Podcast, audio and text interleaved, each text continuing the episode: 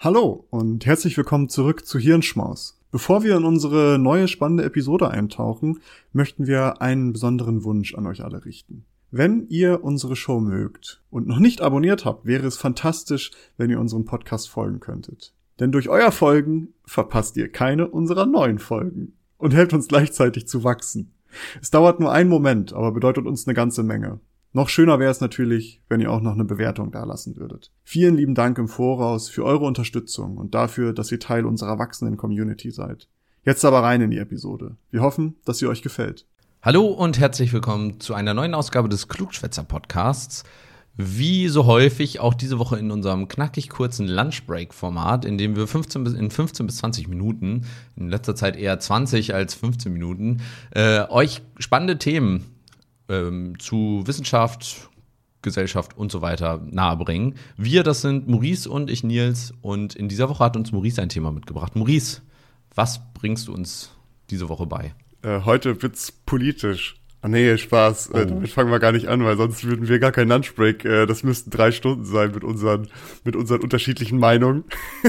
Willkommen zum sechs Stunden Diskussionsformat. Jeden, jeden Tag jetzt sechs Stunden Diskussion. Aber an sich äh, geht, es, geht es um Politik, aber vielleicht erstmal als Grundlage, und jetzt, wenn du an stressige Jobs denkst, ja, was ist so das Erste, was in deinen Kopf kommt? Ja, weiß ich nicht. Hm, ich könnte mir irgendwie so Pflegearzt, irgendwie sowas mhm. in die mhm. Richtung, ne? Care-Berufe, finde ich immer super stressig. Was ich aber auch übertrieben stressig fände, wäre so diese Fließbandarbeit. Mhm. Weißt du? Wo jemand am Fließband steht und die ganze Zeit da irgendwie so, so, da kommen immer 500 Produkte die gleiche Zeit und du musst gucken, welcher Apfel ist irgendwie kaputt oder sonstiges, diese Sortierfließbandarbeit, wo du monoton die ganze Zeit das Gleiche machst. Boah, nee, das, das würde mich, glaube ich, da würde ich durchdrehen. Mhm. Ich habe mal so geguckt, ob es irgendwie so eine Studie oder eine repräsentative Umfrage gibt, was so die stressigsten Jobs sind, sage ich mal, was so als stressig empfunden wird. Ich konnte da leider nichts richtig ordentliches finden.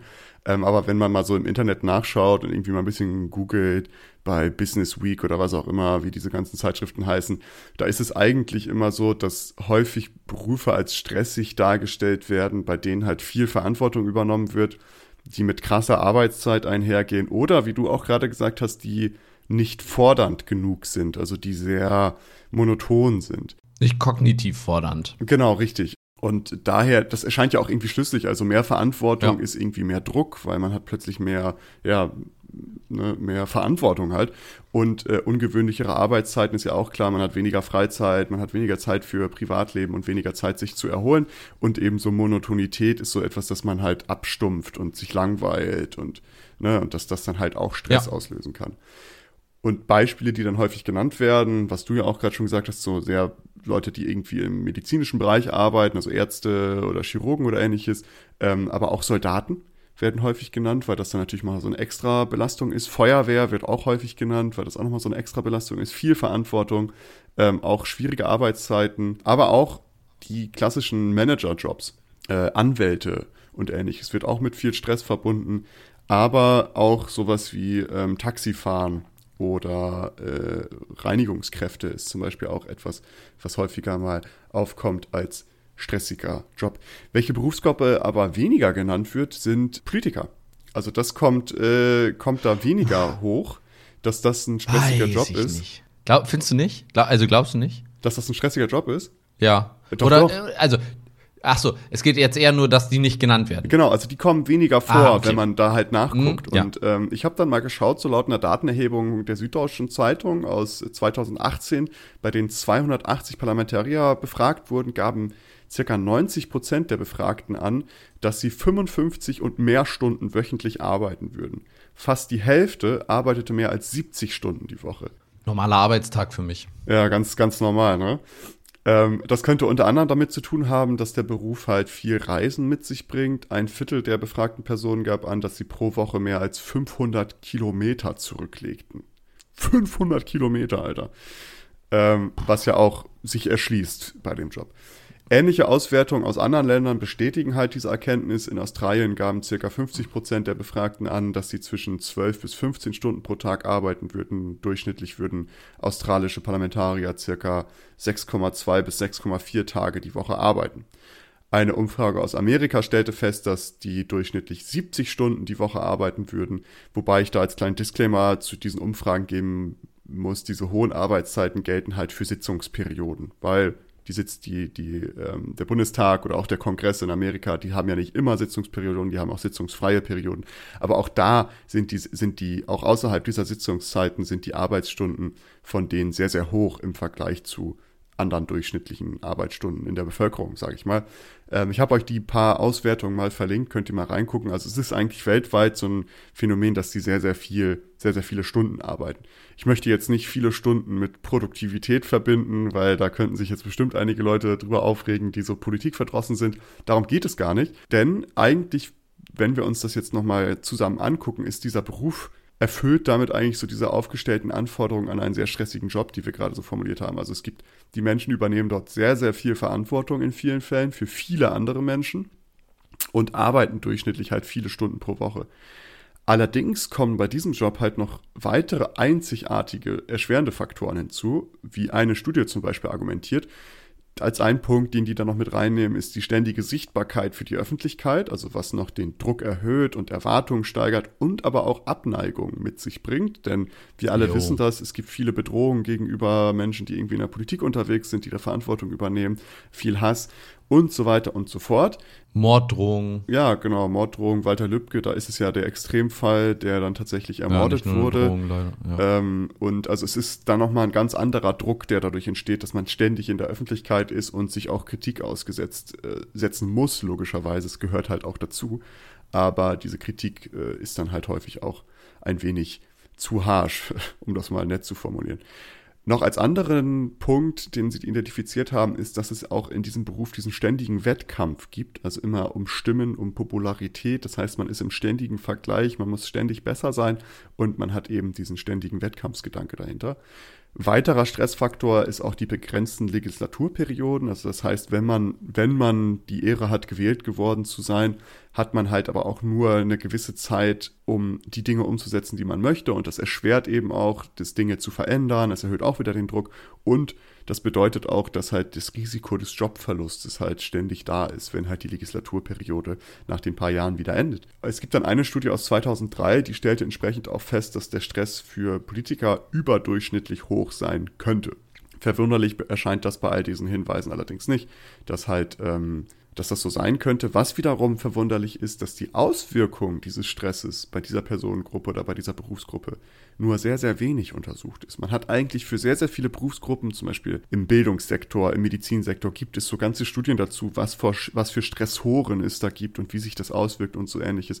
Aber bei dieser, also bei der Berufsgruppe Politik, gibt es das sehr selten. Darum vielleicht mal ganz, ganz grundlegend. Was für Auswirkungen haben eigentlich Stress auf Gesundheit? Und äh, das, es gibt eine riesen Bandbreite, die Liste ist lang, aber ich habe mal so ein paar Klassiker ausgepickt, die wir auch alle wahrscheinlich kennen. Stress könnte nach sehr, sehr vielen Studien äh, wesentlicher Risikofaktor für koronare Herzerkrankungen sein, da sich das dann eben auf den auf das Herz auswirkt, viel Stress, Bluthochdruck und ähnliches. Stress könnte auch vielfältige Auswirkungen auf die psychische Gesundheit haben. Eine Studie fand heraus, dass besonders Männer, die einen stressigen Beruf ausführen, ein erhöhtes Risiko haben, in Zukunft Antidepressiva verschrieben zu bekommen. Eine weitere Studie legt nahe, dass, hohe, dass hoher beruflicher Stress, in dem Fall waren es äh, im Tierarzt, äh, mit Angst und Burnout korrelieren. Ähm, ergänzend fanden andere Studien heraus, dass kurzfristiger und langfristiger beruflicher Stress zu generell schlechterer psychischer Gesundheit führen kann. Ähm, das heißt, also das sind jetzt wirklich nur ein paar Beispiele. Es gibt sehr, sehr viele Untersuchungen dazu, auch schon Metastudien und ähnliches. Ich habe ein paar verlinkt, die ich ganz interessant fand. Aber grundsätzlich kann man sagen, dass Stress etwas ist, was zum Leben dazugehört. Wir alle kriegen das mit. Aber sehr viel Stress und andauernder Stress oder starker kurzfristiger Stress können schon Auswirkungen auf die psychische und physische Gesundheit haben.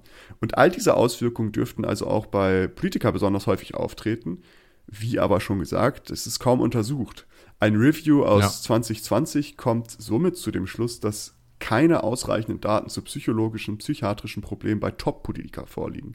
Die Daten, die vorliegen, weisen allerdings darauf hin, dass derzeitige Führungspersonen in demokratischen Ländern anfällig für vielfältige stressabhängige psychische Erkrankungen sein könnten. Ich, also vielleicht eine Sache, es wundert mich, finde ich, also jetzt nicht unfassbar, dass das so ist. Also, dass es da wenig Studien zu gibt. Ich meine, wir hatten das ja schon gesagt, äh, die Menschen stehen super krass irgendwie in der, in der Öffentlichkeit. Und da wundert es mich nicht, dass sie eben in dieser Situation nicht an einer Studie teilnehmen. Es ist ja auch eine kleine Berufsgruppe, so ja, gesehen. Ne? Voll.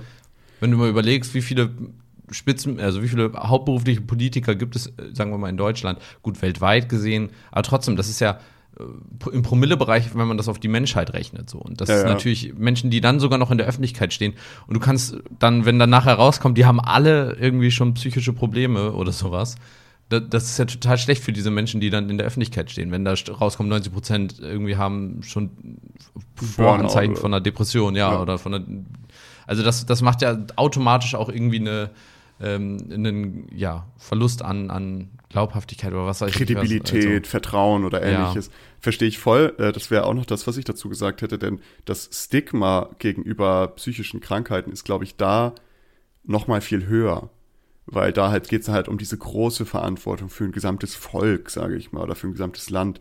Und da ist es dann halt noch mal höher, dass sich da dann halt auch so Informationen auftun, dass es halt dieses Problem gibt. Es gibt noch eine etwas ältere Studie aus 1999, die legt eben nahe, dass Politiker auch mit, mit diesem beruflichen Stress zu kämpfen haben und psychisch sowie physische Auswirkungen von hoher Stressbelastung verzeichnen könnte.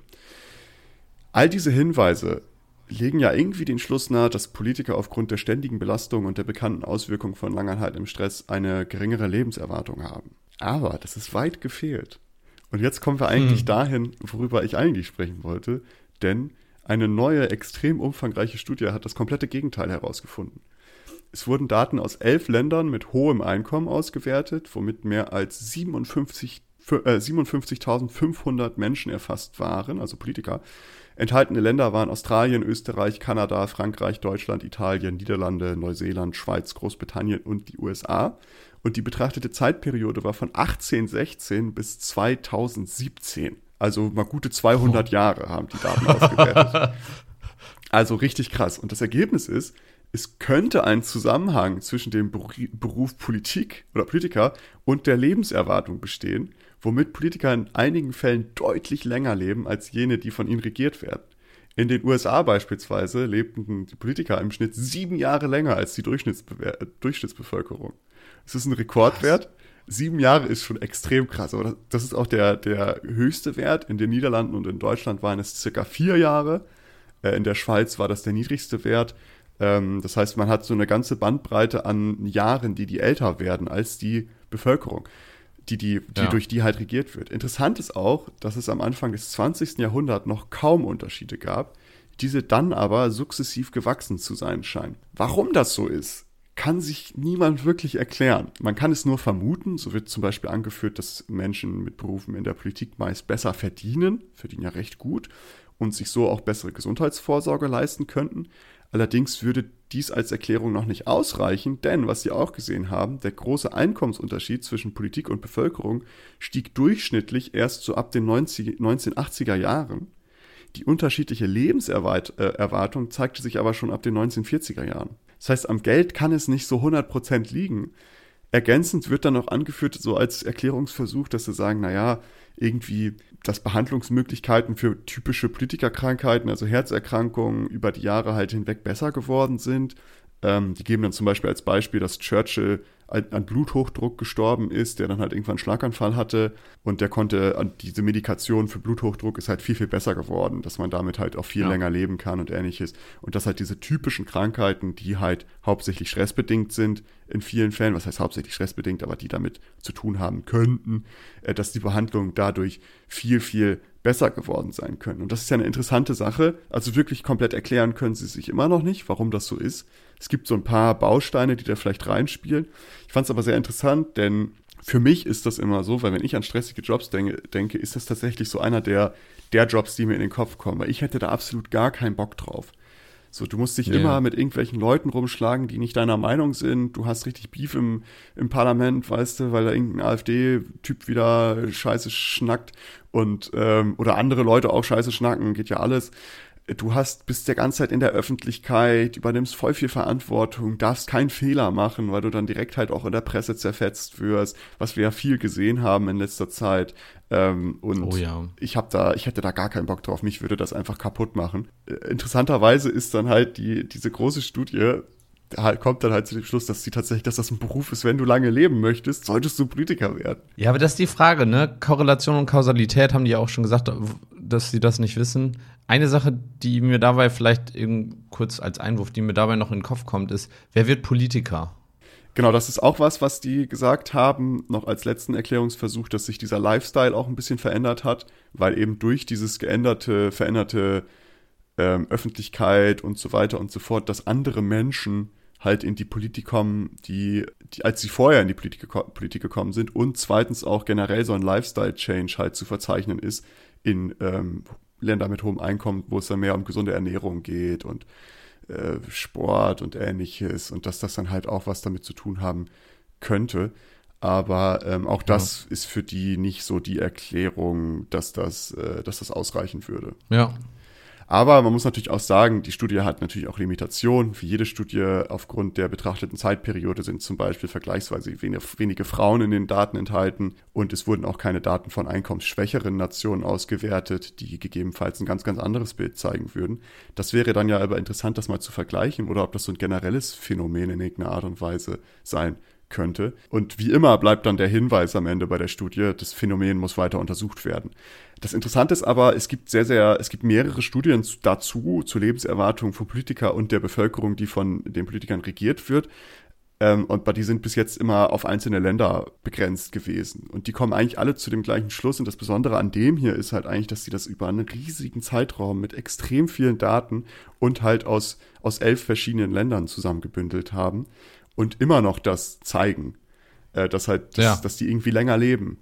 Und äh, das ist interessant. Ich würde gerne mal im Vergleich sehen mit so einer Berufsgruppe, die vielleicht vergleichbar ist, also vielleicht so Top-Manager von großen Unternehmen oder sowas, um dann zu gucken, ob das so ein ähnliches, äh, ob das eine ähnliche hohe Lebenserwartung ist oder ob da noch irgendwie was anderes hintersteckt. Ich fand es einfach nur interessant, weil für mich ist es immer direkt, okay, Stress, Stress ist schlecht, ist gut, nicht gut für die Gesundheit, aber letztendlich ähm, scheint da doch irgendwas dran zu sein, dass man vielleicht gegebenenfalls länger lebt, wenn man Politiker ist. Es, es wäre spannend, wenn man mal sehen würde, ob es ein, ein äh, Zwillings, also ein, ein eineiges Zwillingspaar gibt, was, äh, wo der, die eine Person Politikerin geworden oh, ist und die andere. Genau, weil die Frage ist ja, ne, vielleicht sind es halt auch einfach Menschen, die in die zur Oberschicht automatisch gehören, dadurch, dass sie Politiker werden, die eventuell äh, einfach sowieso schon aus, aus einem reicheren Milieu kommen und dadurch einfach ein bisschen begünstigt sind, ist schwierig. Es wäre auf jeden Fall interessant. Auf, auf jeden Fall zeigt es ja, dass es nicht dazu führt, dass die Menschen alle mit Anfang, Anfang 60 irgendwie äh, äh, hops gehen, weil es zu viel Stress war. Ja, sehen wir auch in Amerika, sonst hätten wir da jetzt nicht so einen 80-Jährigen, der die Regierung, der einfach Präsident ist. Krass auch. Ey, ganz ehrlich, aber das, also nochmal ein anderes Thema. Ganz ehrlich, wenn ich 80 wäre, würde ich, hätte ich null Bock. Also nee, ganz ehrlich, warum auch? Ich auch, ey. Hör mir auf. Oh. Ich hätte da gar keinen Bock drauf. Aber wo du das jetzt ansprichst, auch nochmal noch eine andere Cross-Reference, wo du meinst, es geht auch darum, welche Menschen in die Politik gehen. In dieser Auswertung von der Süddeutschen Zeitung, die ich ja aus 2018, klickt euch da mal ein bisschen durch. Das ist sehr interessant, weil die schlüsseln auch so auf, wie viel Vertretungen oder was, welche Bevölker Bevölkerungsgruppen im Parlament ah. vertreten ah. sind und wie viel die vertreten sein sollten. Und eins der größten Diskrepanzen ist ähm, Schulabschlüsse. Ja. Also Menschen mit, mit Hauptschulabschluss zum Beispiel sind doll extrem unterrepräsentiert im, im Parlament. Ja. Und ähm, das würde dann ja wieder auch so ein bisschen in deine Richtung gehen. Es kommt darauf an, welche Menschen das machen. Also wenn Menschen eh schon aus einem Haushalt kommen, wo sie gute Bildung, wo sie die Möglichkeit haben, irgendwie den hohen Bildungsweg zu gehen, äh, etc. pp. Und dann halt auch dementsprechend wahrscheinlich aus einem Haushalt kommen oder aus einer Familie kommen, wo auch genügend finanzielle Ressourcen zur Verfügung stehen und soziale Ressourcen ähm, dass das dann vielleicht nochmal ein anderes Bild zeigen würde. Allerdings äh, über die Jahre weg gesehen, über die 200 Jahre, ist das halt schon spannend, dass es diesen Effekt dann irgendwie gibt. Ja, äh, ja. ich, ich hab's, äh, ich fand's einfach lustig, weil für mich ist das so ein Widerspruch gewesen im Kopf, aber ja. äh, darum wollte ich da mal kurz drüber reden. In diesem Sinne entlassen wir euch wieder bis zur nächsten Woche. Folgt uns gerne auf Social Media, hier auf Spotify, auf hier auf Google Podcast oder auf anderen Podcast-Plattformen, wo ihr uns hört. Lasst uns gerne Bewertungen da, empfehlt uns weiter und bis zur nächsten Woche. Bye bye. Tschüss.